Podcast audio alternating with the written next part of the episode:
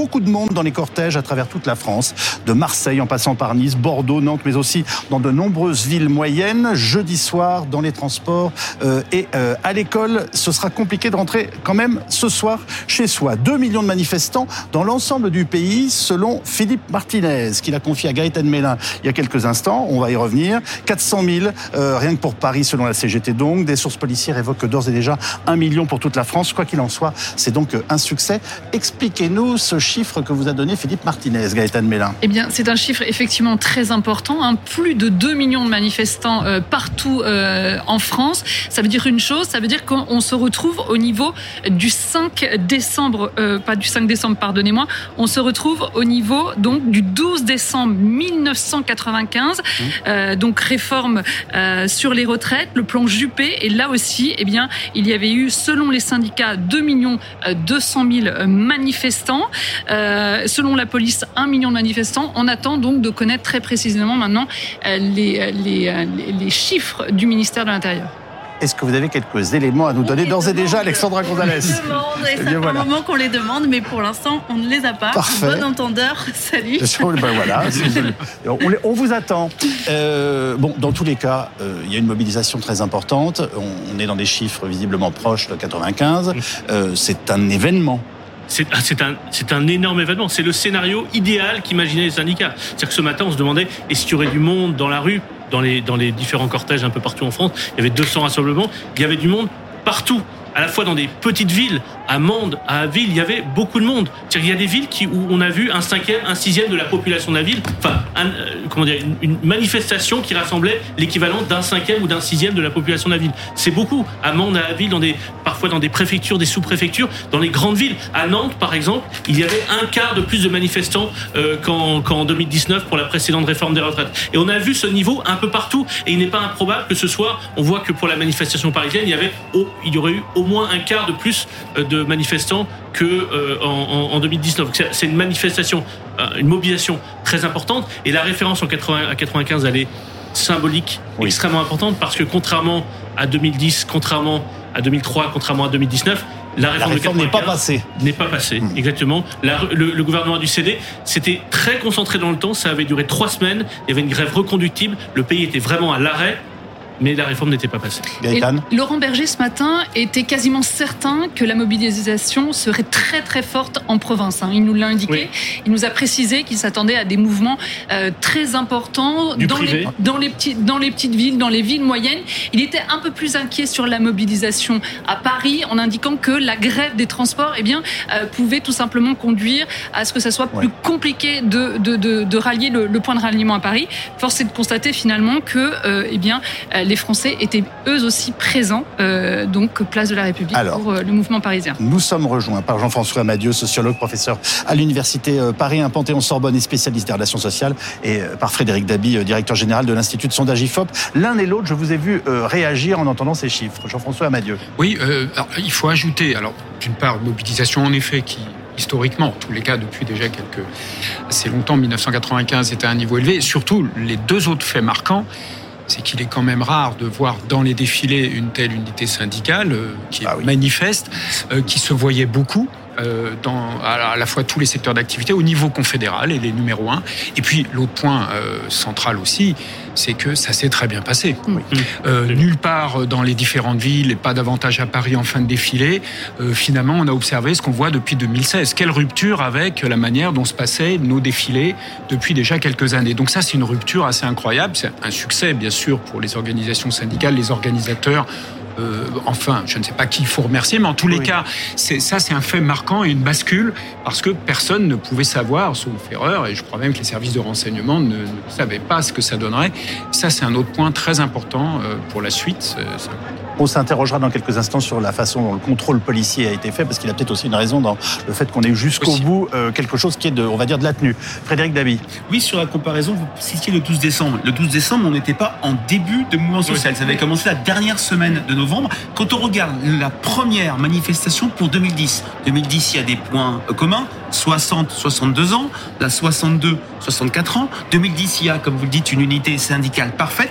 Le premier mouvement, on a 800 000 personnes selon la CGT, 350 000 selon euh, le ministère de l'Intérieur. On a explosé, si je puis dire, euh, ces chiffres-là. Alors c'est le reflet de ce rejet très fort hein, de cette réforme des retraites. Un sondage IFOP fiducial pour Sud Radio ce matin, mmh. on a 70, 72 pardon, de rejet de la réforme en progression par rapport à une mesure qui a été faite au lendemain de euh, l'annonce euh, par Elisabeth Borne. C'est minoritaire partout l'adhésion, sauf chez les sympathisants euh, Renaissance, donc la majorité présidentielle, et sauf chez les personnes âgées qui voient cette réforme comme un moyen de sanctuariser leur pension. Mais oui, c'est ça. Vous voulez dire les retraités, les retraités d'aujourd'hui. On est sur des chiffres très forts. Alors maintenant, il y a, il y a deux inconnus. Est-ce qu'il va y avoir un crescendo comme en 2010 où on est monté à 3 millions et demi parce qu'à cette époque, il y a eu beaucoup de journées qui ont eu lieu le samedi mhm. et donc le samedi deuxième inconnu. Selon les syndicats, 3 millions et demi. Oui, et c'était même oui, c'est monté à 1 million et demi selon le ministère de l'Intérieur. 1 million 230 000 selon on le ministère. On était à des chiffres très très élevés.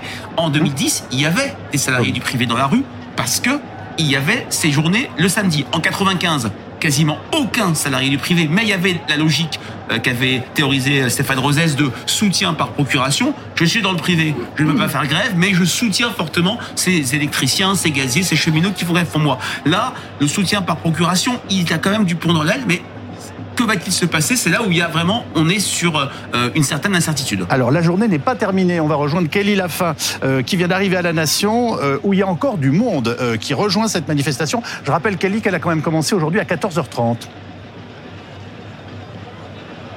Oui, exactement. En fait, le cortège a été scindé en deux depuis euh, une heure et demie. On peut voir des manifestants qui arrivent régulièrement, place de la Nation. Et donc euh, là, il y a vraiment des centaines, probablement même des milliers hein, de manifestants qui sont sur cette place, qui attendent la tête de cortège et le reste du cortège avec euh, les ballons de, des différents syndicats qui, eux, sont encore à quelques centaines de mètres, mais qui arrivent progressivement.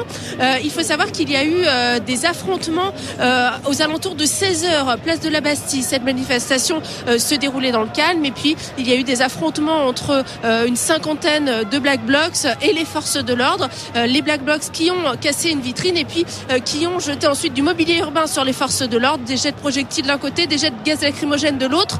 Le cortège a été bloqué durant environ une heure et puis il a encore été bloqué par des petits affrontements progressivement dans les minutes qui ont suivi.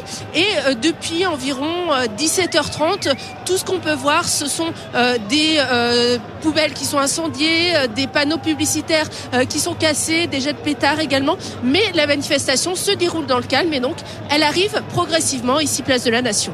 Merci beaucoup, Kelly Lafin, en direct de la Nation. Vous avez compris qu'il y a encore du monde qui est en train d'arriver, j'ai envie de dire, pour la, seconde partie de soirée. on va tout de suite écouter la première réaction d'un responsable du gouvernement. Il s'agit du ministre du Travail, Olivier Dussopt. La mobilisation est importante et euh, nous, nous, savions euh, que cette mobilisation serait importante parce que la retraite est un sujet qui est euh, particulier en France plus qu'ailleurs d'ailleurs et c'est un sujet qui renvoie finalement à une forme d'intimité. Nous sommes tous concernés d'abord. C'est un moment de vie où on regarde une période qui s'ouvre de repos, mais parfois avec un petit peu de, de peur du vide. C'est aussi un moment où on se retourne sur son passé, on reconstitue sa carrière et d'une certaine manière on reconstitue aussi sa vie. Donc c'est très particulier, très très sensible et c'est normal que ça suscite des inquiétudes auxquelles il faut il faut répondre et puis il faut aussi écouter les messages dans les cortèges de cet après-midi, de ce matin.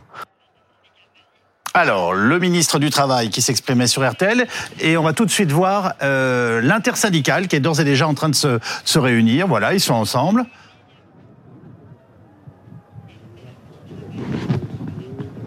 Non, non, ils sont pas. C'est normal qu'on n'ait pas le son. Hein. En fait, ce sont des images. On nous a autorisé euh, à rentrer, mais pour l'instant, ils commencent à peine leur réunion. Oui, ça se passe dans les locaux de Solidaire, euh, euh, qui est l'une des organisations syndicales. La semaine dernière, ils s'étaient rassemblés, je crois, à la Bourse du Travail. On voit, on a, puisqu'on n'a pas le son, une atmosphère assez joyeuse, mais on les comprend parce qu'ils ont réussi leur journée de mobilisation mm. et plus même d'ailleurs que ce qu'ils imaginaient eux-mêmes. Donc ils sont, ils sont heureux. Ce qui va se jouer dans les prochaines minutes, c'est de savoir quand sera la deuxième journée de mobilisation. Est-ce que ce sera le jeudi prochain, le 26, mmh. c'est le choix de la CGT notamment, ou est-ce que ce sera le mardi 31, donc dans 10 jours C'est le choix de pratiquement tous les autres. C'est le choix notamment de la CFDT et la CFTC qui disent attention, si on a réussi la première journée, il faut réussir la deuxième. Or, si on fait la deuxième journée trop tôt, c'est-à-dire jeudi prochain, on risque d'avoir une mobilisation moins forte. Donc ça va se trancher dans la prochaine minute. Alors ne soyez pas surpris parce qu'avec le respect que je leur dois, ce ne sont pas donc les leaders syndicaux que vous voyez là. Ce sont les numéros 2. Voilà, les numéros 2 qui sont réunis. A, priori, ils ont déjà pris une décision, ou, euh, mais on ne la connaît pas encore, ou ils vont vraiment en débattre moi, je suis sûr qu'elle est prise, cette décision. Ils ne vont pas vraiment en débattre, parce que comme le disait euh, Philippe, en fait, il y a, y, a, y a, deux dates qui s'opposent aujourd'hui. Euh, donc voilà, le, le, le, tout est maintenant de savoir finalement quel camp va gagner. Ce que l'on peut dire, c'est que la semaine dernière, c'est Philippe Martinez qui a réussi à imposer la date du 19 parce que les autres organisations syndicales plaidaient plutôt euh, pour le 24. Bah, donc les autres vont vouloir reprendre la main, moi je vous le dis. Effectivement, euh, que ces organisations syndicales, cette fois-ci, donnent la main à la CFDT et à la CFTC et retiennent la date du 31, mais on le saura d'ici maintenant euh, quelques minutes. C'est un enjeu, c'est pas juste une histoire de calendrier, hein. c'est un enjeu de deuxième journée. Si la deuxième journée, il y a moins de monde, le gouvernement pourrait dire, vous voyez, il y a eu beaucoup de monde le premier jour, mais c'était une sorte de, de, de, de mobilisation d'un jour, ça n'est pas un mouvement qui s'ancre dans la durée et au fond, on voit déjà le mouvement décélérer. Si en revanche, les syndicats mobilisent au moins autant de gens ou plus de gens alors là, il y a une forme de montée euh, de, pression accentuée sur le gouvernement. Donc il y a un vrai enjeu sur la réussite ou pas de cette deuxième journée. le choix dans la date de la, de la prochaine, euh, du prochain défilé est quelque chose d'absolument euh, essentiel. Hein. On le saura dans quelques minutes. comment vous qualifiez cette journée? Oui. ah non, là, vous aviez envie d'intervenir sur, le, juste sur, la, date? question des journées. Alors, naturellement, on comprend les objectifs des uns et des autres et le fait que c'est peut-être plus intéressant de ne pas refaire tout de suite une journée pour mm. qu'elle marche, ça on comprend. Mais quand vous regardez l'issue finale des mobilisations contre les réformes des retraites, euh, euh l'issue finale dépend beaucoup de l'efficacité, en particulier des arrêts de travail et des mobilisations. Et c'est pas seulement le fait de faire une journée avec beaucoup de manifestations, parce qu'on a connu dans le passé des mobilisations, vous faites grève une semaine, vous pouvez faire longtemps, on a beaucoup connu ça, même avec beaucoup de monde et, avec une opinion publique qui conteste les réformes en question, et pour autant elles peuvent se faire. Oui. On l'a beaucoup connu dans le passé. Donc là, il y a un débat aussi sur les, sur l'opportunité ou pas d'avoir des arrêts de travail avec des des préavis euh, illimités, donc dans la durée, pour créer des situations de blocage, euh, comme pour employer un autre vocabulaire. Et là, évidemment, c'est le deuxième point qui est un point clé. Alors ça, ça peut se décider secteur par secteur, euh, dans l'énergie, dans, dans les transports, etc. Mais c'est, je dirais que c'est plus plutôt sur ce sujet euh, que, euh, au-delà de l'aspect presque symbolique de, bien réussir la journée prochaine, mais l'issue finale va pas jouer sur ça. Pour dire les choses autrement, il peut très bien y avoir une grosse journée de forte mobilisation dans une semaine ou dix jours, euh, ça changera pas la face du monde. Dabi. Oui, c'est ce qui s'était passé en 2010, hein, on le disait, il y avait eu un crescendo pendant les 14, journées de manifestation, elles avaient eu souvent le samedi, donc beaucoup de monde dans la rue, des salariés du privé, et pour autant, le gouvernement Sarkozy-Fillon-Wörth avait tenu parce qu'il y avait une petite majorité de Français qui acceptaient l'effort raisonnable de passer de 60 à 62 ans.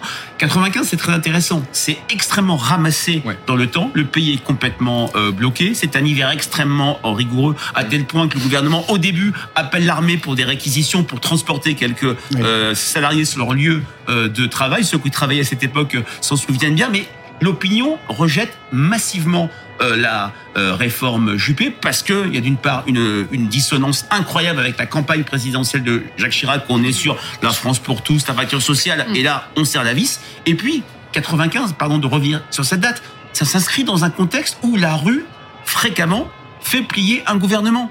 86 euh, de Vaquet, 91 les lois Jospin, 94 le, C, le CIP. Donc les gens y croyaient. Là, le problème, si je puis dire, pour la rue, c'est que le mouvement social ne fait plus reculer un gouvernement. Et c'est d'ailleurs intériorisé dans le même sondage euh, que je citais euh, tout à l'heure, où il y a vraiment un chiffre de rejet de la réforme très important. Nous avons, tenez-vous bien, 79% des Français, dont 82% de sympathisants de gauche, qui ont intériorisé que le gouvernement ne reculera pas, et que la loi sera appliquée. Il y a Dans ce cas-là, ça veut dire que le président de la République a gagné la partie. Bah, je ne dirais pas ça, mais euh, en, tout cas, il y a deux logiques d'opinion. Oui, oui, en psychologie sociale. Voilà, il y a. Enfin, pour l'instant. Non, mais vous avez raison. Il y a deux logiques d'opinion très contradictoires. Bah, ce, que, vous dites est tout à fait exact, mais ça peut être amené le gouvernement à tirer la mauvaise conclusion ah. sur cette première journée de mobilisation, puisqu'il disait, à partir de ces chiffres et à partir de ce qu'ils perçoivent de l'humeur du pays, il y a peut-être la lassitude, la résignation, qui est un mot qu'on a beaucoup entendu dans, dans la bouche des communicants de, de la majorité ces dernières semaines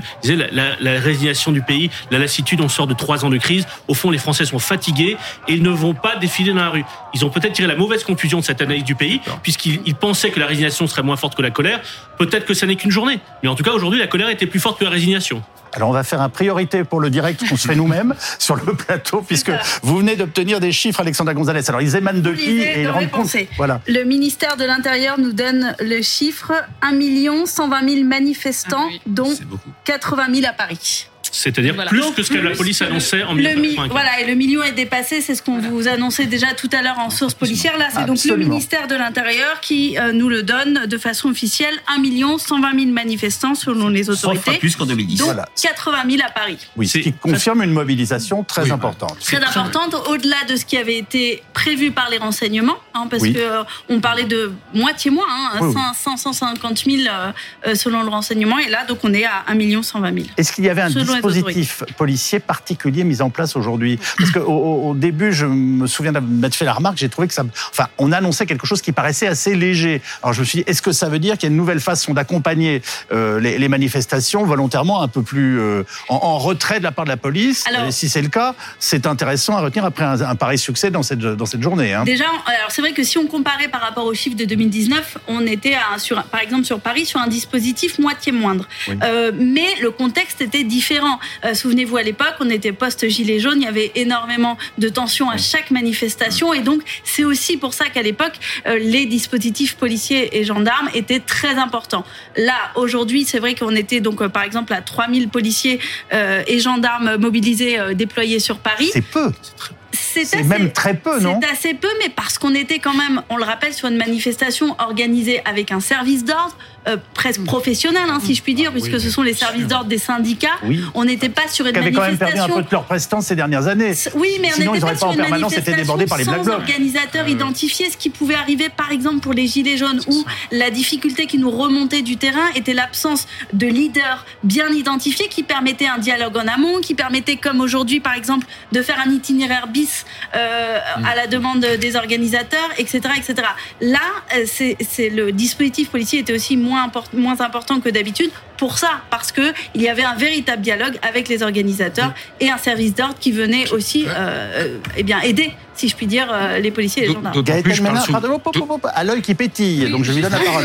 Si on veut rester sur les, les comparatifs, eh bien, le 13 mai 2003, euh, pour la manifestation contre le projet de loi Fillon sur les retraites, eh bien, on, est, on avait 2 millions de manifestants selon les syndicats et oui. 1 million 130 000 manifestants donc euh, selon la police. Donc finalement, si on veut retenir une comparaison, ça serait plutôt celle donc du 13 mai 2003. Alors, sans vous accabler de chiffres, mais c'est quand même très important ce soir, je vous rappelle euh, les, les deux, on va dire, euh, annoncés. 2 millions euh, selon la CGT et 1 million 100 il y a quelques instants par le ministère de l'Intérieur et par, euh, par la police, c'est désormais officiel. À l'instant, les premiers éléments que nous donne euh, l'entourage de la Première ministre à Matignon auprès de BFM TV sur le bilan de cette journée, je, oui. je cite ce que nous dit Matignon, cette mobilisation était attendue et n'est pas une surprise. Jour un guillemet.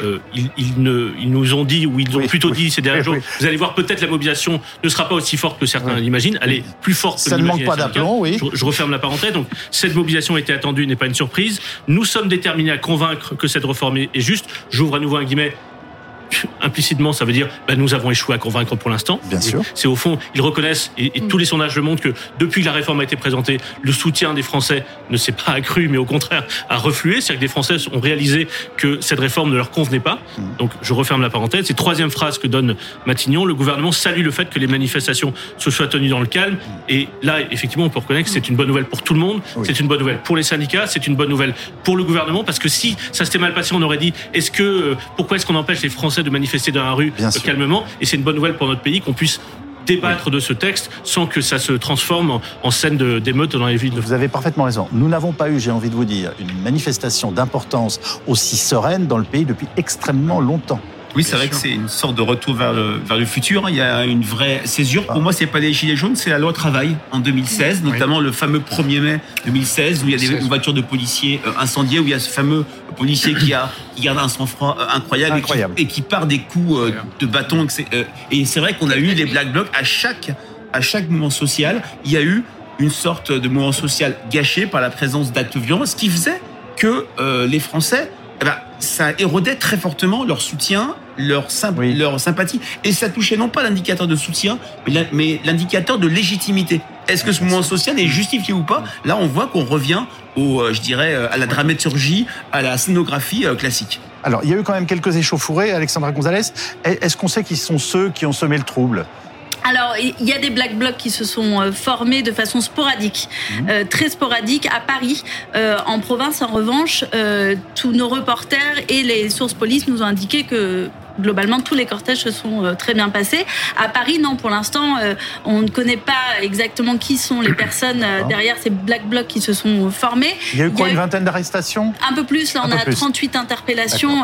on verra si ça se transforme en garde à vue ou non, hein, parce que parfois, les interpellations sont faites de façon assez rapide, et puis finalement, derrière, il n'y a pas forcément de suite judiciaire.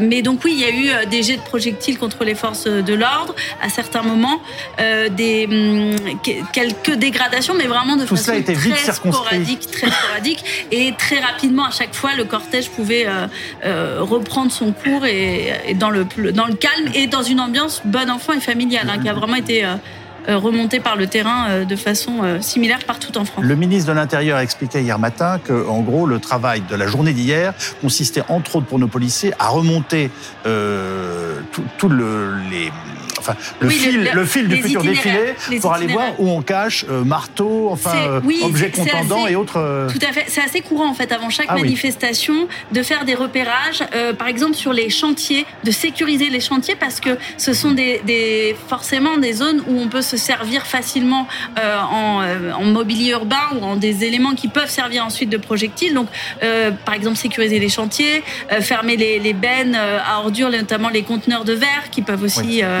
de, voilà. Et puis retrouver éventuellement des éléments qui, ont, qui peuvent être cachés par oui, notamment des manifestants armes, radicaux. Voilà, exactement. et donc, c'est un travail qui a été mené hier. Bon, vous, êtes, vous avez ce même optimisme sur le, le, le bilan de cette journée. Alors, et j'ai envie de vous dire l'état d'esprit. Il y a quand même juste un, juste un, bémol par rapport à tout ce qu'on ah. dit. Pour la, pour l'ensemble des villes, les choses se sont bien passées. Pour le moment, le défilé s'est bien passé.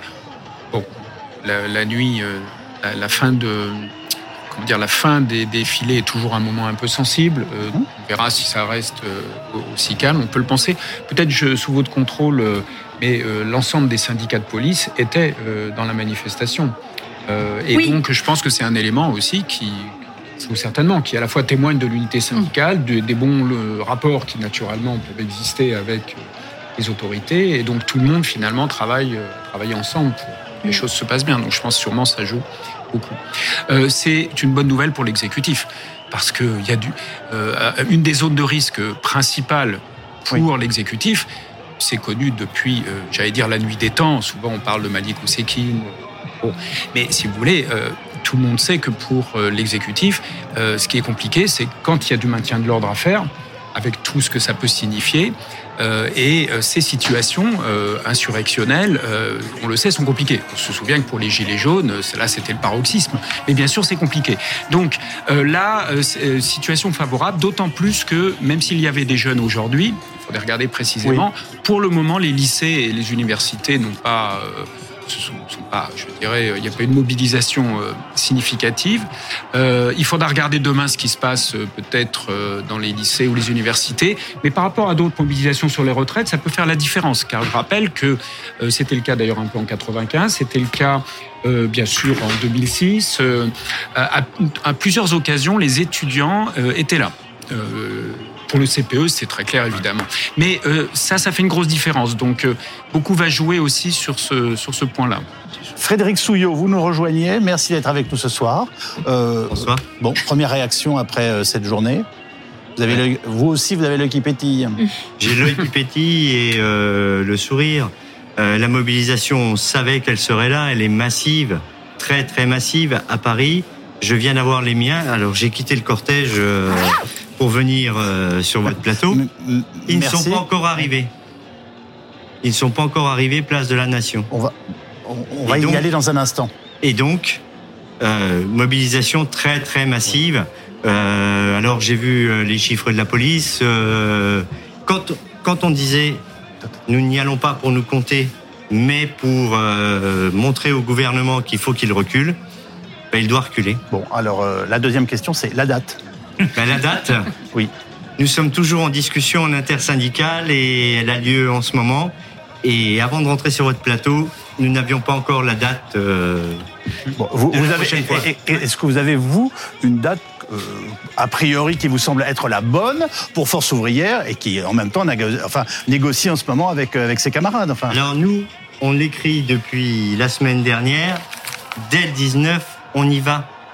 Et je vous l'ai déjà dit ici sur ce plateau, on n'a pas le bouton de la grève générale. Je l'ai pas trouvé dans mon bureau quand j'ai été élu. Non. Donc euh, ça ne se décrète pas, ça se construit. Et euh, c'est les assemblées générales qui vont décider de ce qu'ils font euh, après-demain et demain. D'accord, mais on aura quand même une annonce euh, ce soir sur euh, Oui. ce qui se passe dans les prochains jours. Oui. Dans la réunion euh, qui a, pris, qui a commencé et, et que nous avons et que l'on suit en direct, bien entendu, sur BFM TV. Bien évidemment. Alors, on va retrouver, si vous le voulez bien, retrouver le cortège, Boris Kar- Karlamov, boulevard Diderot. On continue en fait d'avancer vers, vers la nation, Boris. Ah, Effectivement, on est à moins de, de 600 mètres de la place de la Nation et c'est un cortège euh, sans fin hein, qui passe euh, sous nos yeux. Encore extrêmement et beaucoup, beaucoup, beaucoup de monde. Euh, Les chiffres de la mobilisation à Paris 400 000 personnes selon la CGT, 80 000 personnes selon le chiffre du ministère de l'Intérieur. Alors il y avait beaucoup de monde, une manifestation qui est d'ores et déjà historique puisque c'est la première fois depuis 12 ans que les principaux syndicats défilaient côte à côte. À voir si cette manifestation se rapproche eh bien, de, celle en, en 1995 quand on aura les, tout euh, derniers chiffres. Plusieurs secteurs d'activité mobilisés aujourd'hui. Il y avait euh, notamment les cheminots, euh, le personnel d'Air France. On a pu croiser également euh, du personnel soignant. Et puis, euh, chose un peu plus rare, il y a eu les policiers qui ont manifesté également. Euh, Les libraires, on a pu rencontrer Bulle. Bulle, elle travaille dans une librairie à Paris. Elle nous a raconté que c'était la toute première fois de sa vie euh, qu'elle euh, manifestait. Euh, Du côté de l'ambiance, ça s'est relativement bien passé. Il a eu euh, quelques heures en en tête de cortège. hein. 38 interpellations annonce la préfecture de police de Paris euh, ce soir pour des euh, euh, ports euh, prohibés, euh, ports prohibés d'armes encore euh, de la dégradation. Mais euh, ça ne reflète pas l'ambiance générale de cette manifestation qui s'est déroulée euh, dans le plus grand euh, calme cet après-midi dans les rues de la capitale. Boris Karlam- Karlamov, donc euh, en direct euh, de cette manifestation qui continue, euh, boulevard Diderot, d'arriver à la Nation, ce qui veut dire qu'il y a un flux continu. Bien entendu, certainement, un certain nombre sont partis, mais il continue d'y avoir ce climat pour l'instant assez serein qui, traduit une journée tout à fait particulière. Alors le président de la République, lui, d'une certaine façon, s'est fait rattraper par la manif à Barcelone. Expliquez-nous. Alors, ce qui s'est passé, le président de la République était à Barcelone pour un sommet franco-espagnol. On l'a entendu d'ailleurs tout à l'heure en direct sur BFM TV lors de la conférence de presse à l'issue de cette de cette de cette rencontre avec le premier ministre espagnol. Et donc là, sur cette vidéo, alors je vous explique. C'était la, la- la- le discours traditionnel que fait le président de la République lorsqu'il était étranger à la communauté française. Ici, la communauté française de Barcelone. Donc, il parlait depuis 10 minutes, le président de la République, et c'est Mathieu Coage qui nous signale, qui a pris ces images, que un, un, un, un- un Français, un kidam, qu'on voit ce monsieur, on va probablement revoir l'image de départ, est entré dans la salle, avait un t-shirt Oui. s'opposant à la réforme des retraites. Il ne disait rien ou ne criait pas, nous précise Mathieu Coage qui était dans la salle. On le voit, non à votre réforme des retraites, voilà. non à votre réforme des retraites. Et il était parfaitement calme, nous signale Mathieu Coage. Pas de cris, pas de mots. Il n'a pas interrompu le discours du président de la République qui était en cours. Néanmoins, il a été sorti. Et dans l'entourage du président de la République, nous dit Mathieu Coach, eh bien, euh, cette évacuation a été justifiée par le fait que cette enceinte, un discours d'un président de- devant la communauté française, ça n'est pas un meeting politique et donc à ce titre, cet homme ne, ne devait pas porter ce t-shirt. On peut signaler néanmoins que porter un t-shirt avec une position politique, c'est tout à fait euh, acceptable et tout à fait démocratique à moins de considérer qu'il ait perturbé euh, le, bon déroulé de, ce discours du président de la République. Mais s'il ne criait pas, s'il ne disait rien, comme nous le signale notre reporter sur place, il portait simplement un t-shirt. On a le droit en France d'exprimer, même avec un t-shirt, son opposition à une réforme menée par le président de la République, même quand le président de la République parle. On retrouve tout de suite Marc Ferracci, euh, député euh, Renaissance, qui porte, entre autres, cette, réforme des retraites. Merci d'être avec nous, Monsieur Ferracci. D'abord, comment percevez-vous cette journée de mobilisation qui a été très importante euh, à Paris et dans le pays Oui, vous l'avez dit, c'est une mobilisation qui est, qui est forte. Euh, moi, je me félicite, et vous l'avez euh, exprimé il y a quelques instants, que les manifestations un peu partout en France d'ailleurs, hein, pas seulement à Paris, se soient déroulées dans le calme, de manière apaisée. Euh, je veux d'ailleurs saluer euh, le rôle qu'ont pu jouer les organisations syndicales euh, dans l'encadrement des cortèges, parce que euh, c'est aussi, euh, c'est aussi à elles qu'on doit euh, ce climat serein et apaisé. C'est une manifestation, c'est une mobilisation forte qui, alors on n'a pas encore les chiffres définitifs, mais qui semble se situer à à un niveau euh, similaire à celui euh, des, des, précédentes réformes des retraites et en particulier de celle non, de Non, 2010. je me permets de vous interrompre parce que nous avons les chiffres qui ont été euh, officiellement annoncés par euh, le ministère de l'Intérieur. 1 million 120 000 selon la police, si je puis dire. 2 millions selon Monsieur Martinez. C'est une mobilisation qui est extrêmement importante et qu'on n'avait pas vue depuis très longtemps. Oui, j'allais le dire, euh, depuis 2010, il me semble, puisque j'ai regardé les chiffres des, des différents. Enfin, plus importante que 1995. Alors, alors autour, sur le plateau, là, unanimement, tout le monde nous dit euh, non, non, mais on n'a pas vu ça depuis 95. Mais, euh, Mais même- voilà. Alors, alors, Frédéric Souillot, je vous dis pas, lui. euh, Je, je, je acte que c'est une mobilisation forte euh, qui traduit une aspiration assez, assez légitime des Français étaient dans la rue aujourd'hui euh, à exprimer leur mécontentement, leurs critiques, euh, parfois leurs inquiétudes vis-à-vis de cette réforme. Et j'insiste sur les inquiétudes parce que euh, moi-même et avec mes collègues, nous faisons depuis un certain nombre euh, maintenant de jours beaucoup de réunions publiques euh, pour aller expliquer cette réforme auprès des Français.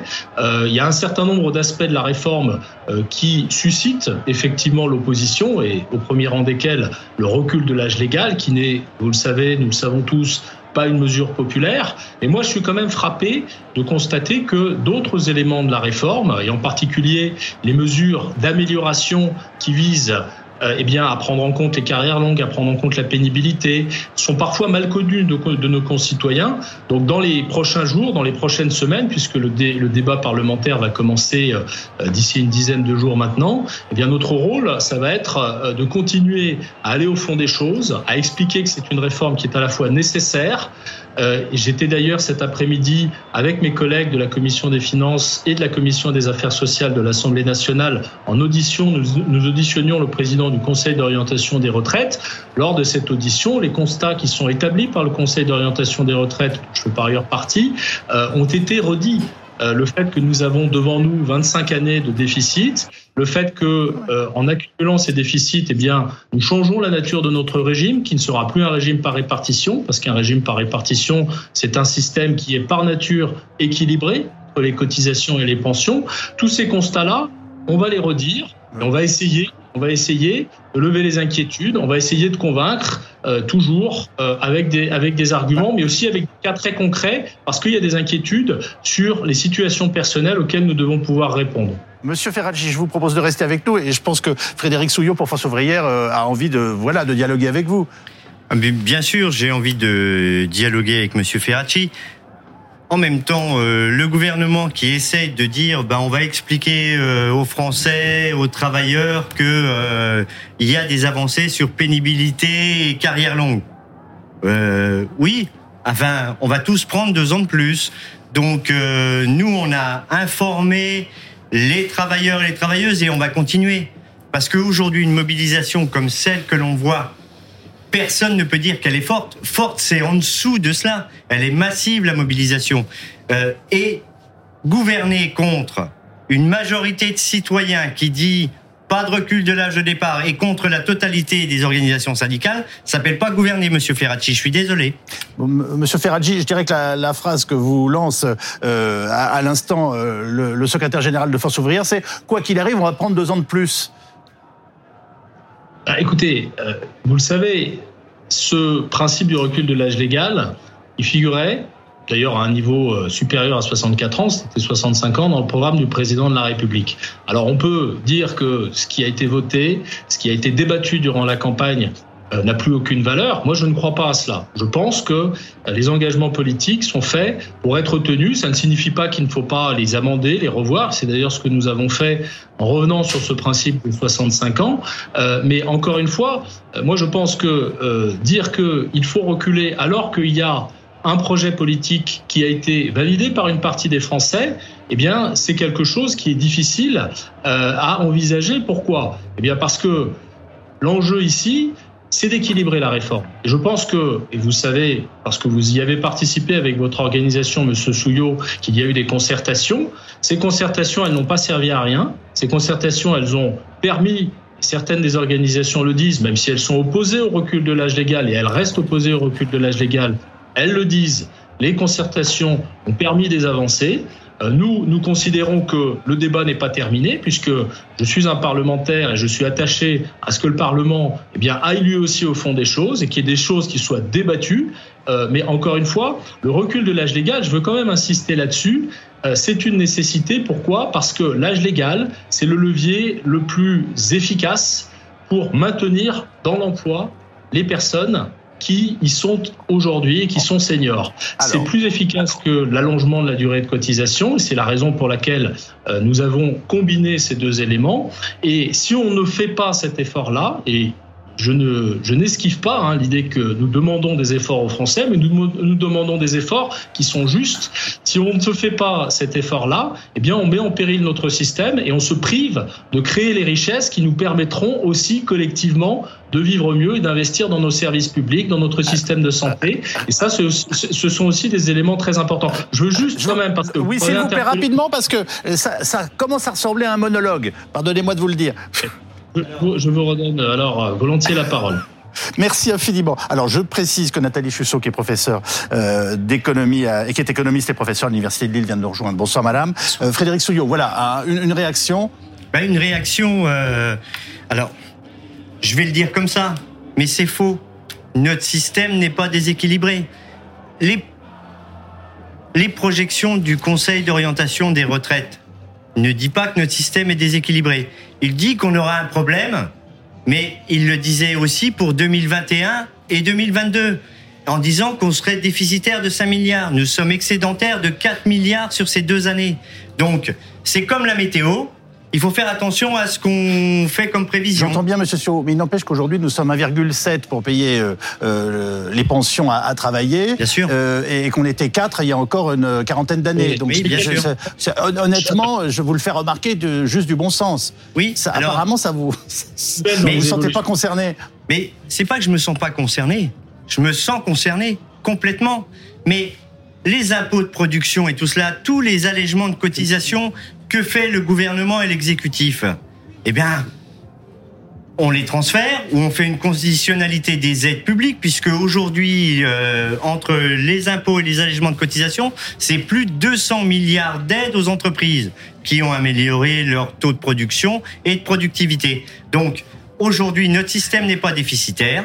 Et si on pense qu'il faut refaire des enfants pour qu'il y ait plus de cotisants, eh bien, il faut qu'on puisse se projeter dans l'avenir. Parce que c'est dans 40 ans où on a un problème. Eh bien, euh, si on refait des enfants maintenant, dans 40 ans, ce sera de nouveaux cotisants. J'ai bien puis- compris, oui, c'est un peu long, 40 ans. Pardonnez-moi, on va vite aller à, à Matignon si vous le voulez bien, je vous interromps. Euh, pour retrouver Anne-Sora Dubois. Anne-Sora euh, Dubois, merci beaucoup d'être avec nous. Que- quelles sont les premières réactions dans l'équipe euh, de, de la Première ministre?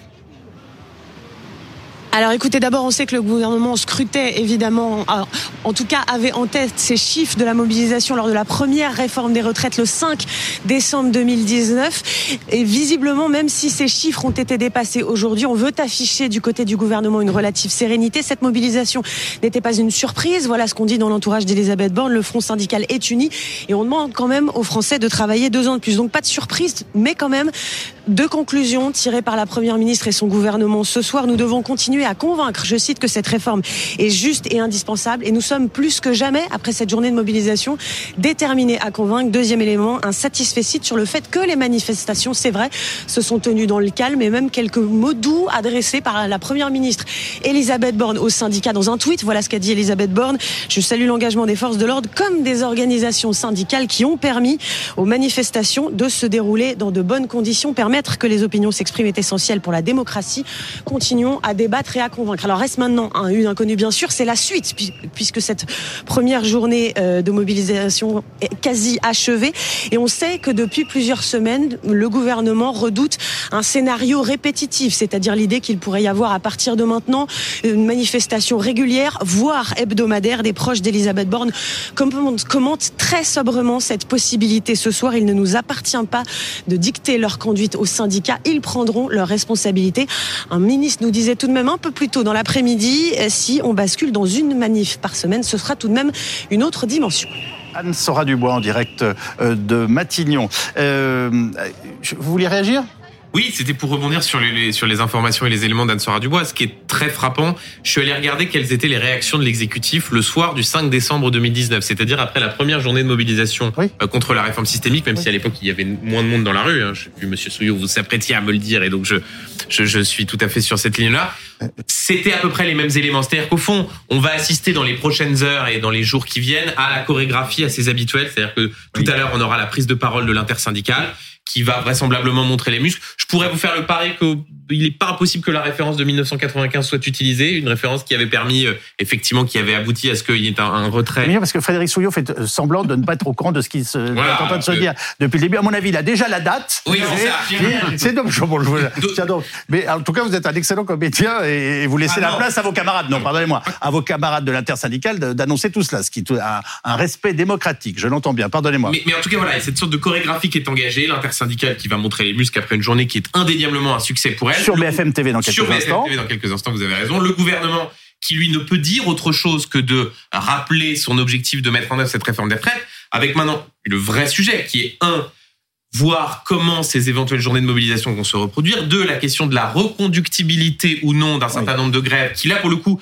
peuvent avoir des conséquences encore plus importantes que des chiffres qui sont symboliques. Et la troisième question, c'est, au fond, comment dire, face à ces deux légitimités et ces deux euh, déterminations, quel grain à moudre, quelle marge de manœuvre pour le Est-ce qu'il y en a gouvernement encore? Et la réalité, c'est que du fait de la stratégie du gouvernement qui consistait à mettre carte sur table et à arriver ensuite dans la négociation en disant on va tenir, c'est plus difficile de continuer à avancer. Et surtout, quand on regarde les éléments factuels, à partir du moment où on dit que l'objectif du gouvernement, c'est d'être à l'équilibre financier en 2030, il n'y a pas grand-chose sur lesquels on peut caler, si vous me permettez l'expression, à part quelques éléments sur la pénibilité, les carrières longues, mais sans doute rien de suffisant pour faire bouger de façon substantielle les forces syndicales. Nathalie Chussot, euh, avant de nous tourner à, à nouveau vers Frédéric Souillot, qui est secrétaire général de Force ouvrière, et je remercie d'être en direct sur ce plateau, euh, on, on- on a ce débat permanent qui consiste à dire est-ce que on est dans un, une, sorte de puissant fond aujourd'hui qui nous échappe, qui est celui euh, du financement de nos retraites et les syndicats de façon quasi unanime nous disent tous aujourd'hui c'est pas aussi grave que ça, euh, on peut encore attendre et il y aura d'autres moyens de, de le combler.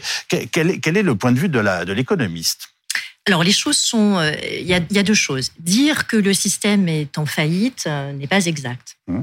Dire qu'il n'y a pas de déficit et qu'il n'y aura pas de déficit à un horizon des 25 prochaines années n'est pas exact non plus, puisque les projections du corps euh, le mettent en avant. Conseil d'orientation des retraites, je le pardon, rappelle. le Conseil d'orientation euh, des retraites. Mais et je pense que la vraie question, euh, c'est deux sujets. D'abord, en fait, les retraites en France pèsent euh, 14% de l'ensemble de la richesse nationale, ce qui est beaucoup, beaucoup plus que la moyenne. Et donc ça, ça, ça pose deux problèmes. Le premier problème, si vous voulez, c'est que on a, d'abord, on a une dette malheureusement publique qui a largement augmenté avec la Covid. Hein, on a Ça, c'est plus sûr, 15 oui. points. Et donc, euh, il va falloir la rembourser et euh, les taux d'intérêt augmentent. On prévoit que l'inflation, euh, dans les prochains mois, aura tendance à augmenter. Donc, là, le, le su- il y a un vrai sujet de remboursement de la dette publique qu'il faudra, euh, qu'il faudra faire. Et la deuxième Je chose. vous interrompre un instant là-dessus. Bon, est-ce qu'on commence à avoir des signaux, non pas d'attaque de l'étranger, mais est-ce que la dette française aujourd'hui, au sein de l'Union européenne et par ailleurs face aux marchés qui existent et qui sont une force, une puissance absolument extraordinaire sur notre planète, euh, est identifiée? En, en tout cas, ce qui est clair, c'est que la réforme actuelle des retraites euh, rassure un certain nombre d'investisseurs pour permettre de rembourser la dette à des taux, euh, je dirais, corrects. Donc ça, c'est une chose. Et la deuxième chose, c'est que effectivement, quand vous avez un poids des retraites aussi important dans la richesse nationale, ça limite grandement les marges de manœuvre pour financer d'autres choses et d'autres dépenses publiques, et en particulier euh, l'éducation ou la santé. Et donc, le, le- c'est un vrai sujet de politique économique. Alors, ce qu'on peut regretter, c'est qu'effectivement, il n'y ait pas de discussion réelle là-dessus, puisque on se plaint du système éducatif qui est en faillite, et c'est voilà, même le ministre de l'Éducation nationale reconnaît Oui. que le niveau baisse. On a un système de santé qui est défaillant. On a effectivement un vieillissement de la population qui va engendrer de la dépendance, perte d'autonomie, et donc il va falloir financer tout cela. Et donc, le vrai sujet, en fait, il est là. Qu'est-ce qu'est-ce qu'on a comme marge de manœuvre? Et donc, la réalité, c'est que euh, le, le sujet, c'est de dire il faut stimuler l'emploi. On va y revenir. Et donc, si vous faites quelque chose d'assez simple qui consiste à dire on repousse, là, on recule l'âge de la Mmh. retraite, eh bien, vous allez dégager, euh, vous allez faire plus d'activités, donc Des moyens plus très de importants. finances publiques et donc plus de moyens. Alors, je vous interromps. euh, je, je vous ferai réagir dans un instant, bien entendu, au- au- à l'analyse que, que faisait Nathalie Chussot. Apparemment, vos amis de la CFDT ont commencé à laisser fuir une date qui serait bien celle du 31 euh, janvier. Euh, je, je ris, mais euh, bon, ça sera le 31 janvier, mardi, euh, mardi en 8. Ben, euh, c'était une des. C'est des pas un dates- piège, hein, je suis. C'était une des dates qui était en débat. Oui. Je sais pas, je n'ai même pas mon téléphone portable. Mais parce que Je peux vous prêter le mien si vous voulez, comme ça vous pouvez passer un peu de fil pour euh, vous renseigner. Non, mais on est Si d'accord. En réalité, il y a un débat au sein de l'intersyndicale. Encore une fois, je, je vais scruter vos, comment dire, vos signes du, du visage, qui était de savoir si c'était plutôt aller vite dès la semaine prochaine pour au fond continuer à ce qu'il y ait une dynamique. Et là, c'était plutôt les syndicats sur la ligne la plus dure, notamment la CGT. Et il y avait d'autres au sein de l'intersyndicale qui, pour le coup, eux plaidaient plutôt pour une date la semaine d'après, par exemple le 31, avec l'idée au fond de faire en sorte que les gens puissent respirer parce Oui. que rappelons une évidence pour tous ceux qui nous regardent, c'est que ceux qui font grève, ceux qui vont dans la rue perdent une journée de salaire et qu'on n'est pas dans une situation économique comme n'importe laquelle et que Ça- donc c'est un poids. et que le pari de cette intersyndicale est de partir très vite, très fort, par rapport notamment à décembre 2019 où l'idée était de monter progressivement en puissance. Or, le corollaire du fait de partir très fort, très de façon très puissante, c'est la nécessité de tenir sur la durée. Donc, si d'aventure c'est cette date du 31 janvier qui se confirme, l'idée est aussi de laisser un petit peu de temps euh, avant la deuxième mobilisation euh, Il va syndicale. quand même falloir que je vous trouve votre téléphone parce qu'il faut que vous soyez tenu au courant. Même mon, mon téléphone est de tête dans la loge juste à côté. Non, mais vous inquiétez Je- pas. on va vous l'amener, vous inquiétez pas. La- Je, je vous demande. Il n'y a sans- pas, a de problème dans l'intersyndicale sur l'unité syndicale face à cette réforme. Donc, quelle que soit la date, elle aura la- été choisie dans une forme la- d'harmonie. La date aurait été choisie après discussion dans une forme d'harmonie. L'unité syndicale, elle est pleine et entière, déterminée et elle tient bien. Ça va durer? L'unité syndicale? Oui. Bah, alors, vous savez, c'est un petit peu euh, comme les paris que fait euh, Olivier Véran de temps en temps. La dernière fois où il a pris la parole, euh, il, il nous expliquait que euh, non, il y aura peu de mobilisation, la résignation, l'inflation et le reste. Bah, Aujourd'hui, on lui prouve l'inverse. Et c'est la même chose quand on nous pose la question sur l'intersyndicale. Eh bien, je peux vous dire qu'on était euh, tous derrière la même banderole et on a plaisanté, alors pas sur la réforme, parce qu'on aurait tous aimé ne pas en arriver là. Si le gouvernement nous avait entendus, et on lui dit depuis le début, pas de recul de départ, pas de recul de l'âge de départ, pas d'allongement de la durée de cotisation. L'unité syndicale, elle tient. D'ailleurs, le président de la République, dans ses vœux, a dit Halte à la division, il faut l'unité. Ben, on lui prouve qu'on respecte ce qu'il a demandé dans ses vœux. L'unité syndicale, elle tient. En, en tout cas, nos sources confi- sont confirmées. Ce sera bien le 31 janvier euh, pour la prochaine manifestation.